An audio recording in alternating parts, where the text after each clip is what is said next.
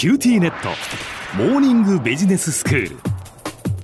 今日の講師はグロービス経営大学院の村尾恵子先生です。よろしくお願いします。よろしくお願いします。先生今日はどういうお話でしょうか？今日は読解力ということについて考えていきたいなというふうに思います。はい。読解力ってなんかこう読書をするみたいな形でそこからの読解力ってイメージがあるかもしれませんが。そうですね。文章から読み解く力っていう。そう。でもちろんそれも読解力なんですけども、なんか私たちの日常誰かとこう会話をしてて相手が何を言いたいのかなみたいなところなんかも含めて全部読解力なので、うん。まあ、今日は相手の言いたいことを理解する力というふうな形の定義で読解力っていうことについて考えたいなというふうに思います。はいわかりました。相手の話がねすごい分かりやすい時はみんな分かると思うんですけど、うそうじゃないことも結構ありますよね。そうですね。人何言いたいのかなとか、はいはい。ね、でよく会議とかでみんな言いたいこと分かんなくってあっちこっちに話がいって結構多くの人がポカーンってなっちゃってる時にええ。シュッと出てきてつまり言いたいことはこういうことではないですかみたいな形でまとめてくれる人がいます。はい、でああいう人はまさに読解力がある人みたいなところで、うん。ええ。あるいはこうある程度話の概要を話しただけであ分かったよイメージ。全体大体分かったよっていうふうな形で言ってくれる人なんかもいます。はい。でまさにこういう人たちが読解力がある人みたいな定義になりますね。うんうんなるほど。うん。でまあじゃあ分かりやすくするために1対1で、まあ、メンバーの相談を受けるとかってそんなシーンもあると思うんですが、はい。まあ、そんなシーンでも読解力がある人っていうのはで言うと大きくこう相手が何の話をしようとしているのか、うん。まあ、相手に集中しながら相手に伝えようとしていることをこう具体化それから抽象化で構造化しながら把握しようとすることをまあ意識できているっていうのが多分読解力がある人っていうことだと思うんですがなんかちょっと具体抽象って分かりにくいかなというふうに思うかもしれませんが。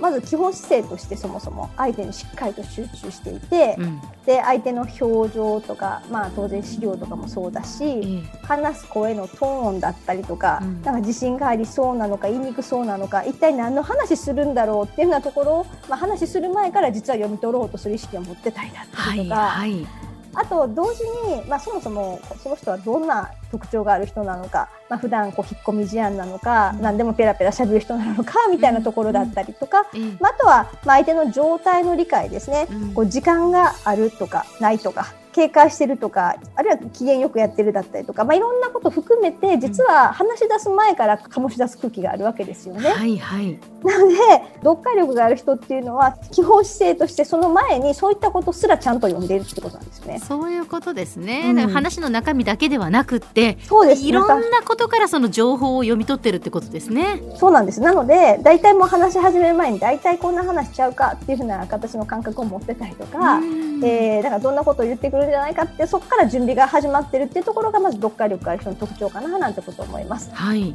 で、さっきちょっと言いかけた、まあ、具体と抽象で構造化しながら把握するってこれだけ聞くとすごいよくわかんないんですけれども、はいはい。まあ、具体と抽象で把握するってことってどういうことなのかなっていうふうに感じていくと、ええ。まあ、抽象的な話って特に日本人我々って日本語って抽象的な表現ってすごい好むし、ん。まあ、逆にそういう話って日常溢れちゃってるんですよね。そうですね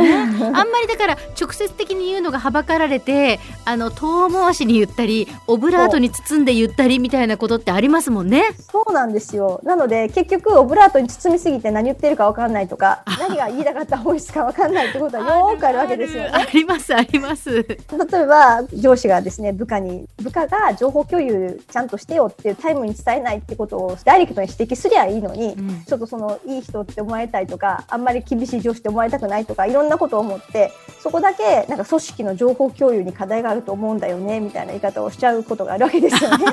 なるほどね。え本当はね情報共有早くしてよって言いたいそれだけなんだけど情報共有に課題があるんだよねって。そうそうそうはいはいはい。ね組織全般みたいな形で抽象度上げちゃってるもんだからええ読解力がない人が部下だとすると自分のこと言われてるってこれっぽっちも思わないまま なんかこうふーんみたいな形で終わってしまって結局課題は全然変わらない、はい。でも上司は言った指摘したのにあいつは何も変わらないって怒っちゃってたりとかして結構そういう残念なことっていっぱいあると思うんですよね。うん。でもしこれがこう読解力のある部下であれば、まあ、一般的にまず日本の言葉ってまあ抽象度高く話す人が多いみたいなことをまず認識した上で、ええもしかすると自分のことって言ってないけど、これ自分のことだって言いたいのかななんてことをまず気づけたりとかしますし、うんうん頭の中で、あ、これ相手の立場、上司は、ちょっとこう自分との関係もちょっと遠いから、ダイレクトに言うのがまだまだ関係性上怖いんだろうな、なんてことを逆に相手の立場をこう理解しながら、自分に置き換えながら、絶対おそらく自分のこと言ってんだろうな、なんて形でしっかり考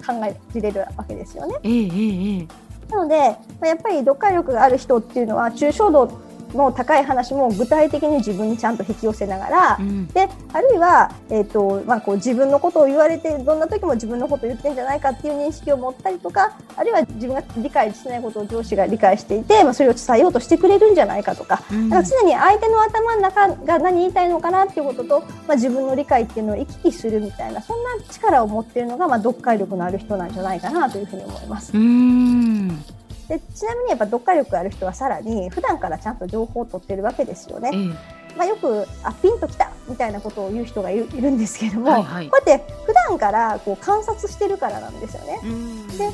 まあ、もちろん人間の観察もそうだし例えば、えーメールが来ててもそのメールの行間にも多分こう読解をしようとすると行間から読めるってことがあると思いますよ、はいよく行間を読むとも言いますしね。えなのでそんなことも含めて多分全部総合的な力っていうのは読解力ということと、まあ、あとはやっぱりこう事前に準備ができるんだったらいろんな方向から考えておけると、まあ、言いたいことをすぐ掴むことができるそんなことなんかにもつながるかなというふうに思います。えうんなので、まあ、常に相手がどんな状態なのかスタンスとしてはそんなところ瞬時に読み取ったりとか人間への関心を寄せるそんなことなんかも、まあ、読解力というところにはつながるのではないかなと思います。そうですね。はい。なんか普段よく接している人で性格をよく分かっているとあこの人は大体抽象度が高い話し方をするなとか、はい。人に気を使うがあまりオブラートに包むよねみたいなのが分かっていてその前提で話をするのでなんか分かろう分かろうっていうふうにこっちも努力するんですが、うんうんうん。あんまりこう面識がない方だったらはいそれってすごく難しいですもんねでもやっぱりいろんなその周辺の情報からやっぱ読み解く力を鍛えていくっていうことですね。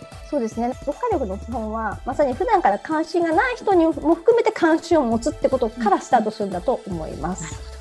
では先生今日のまとめをお願いします。はい、えー読解力がある人は、まあ、普段から個々人への関心を持っていると同時に相手の立場と、まあ、自分の状態の理解の行き来をしながら、まあ、何が分かってないのかそんなことを考え続けているそんなふうに言えるんじゃないでしょうか。今日の講師はグロービス経営大学院の村尾恵子先生でしたどうもありがとうございましたありがとうございました。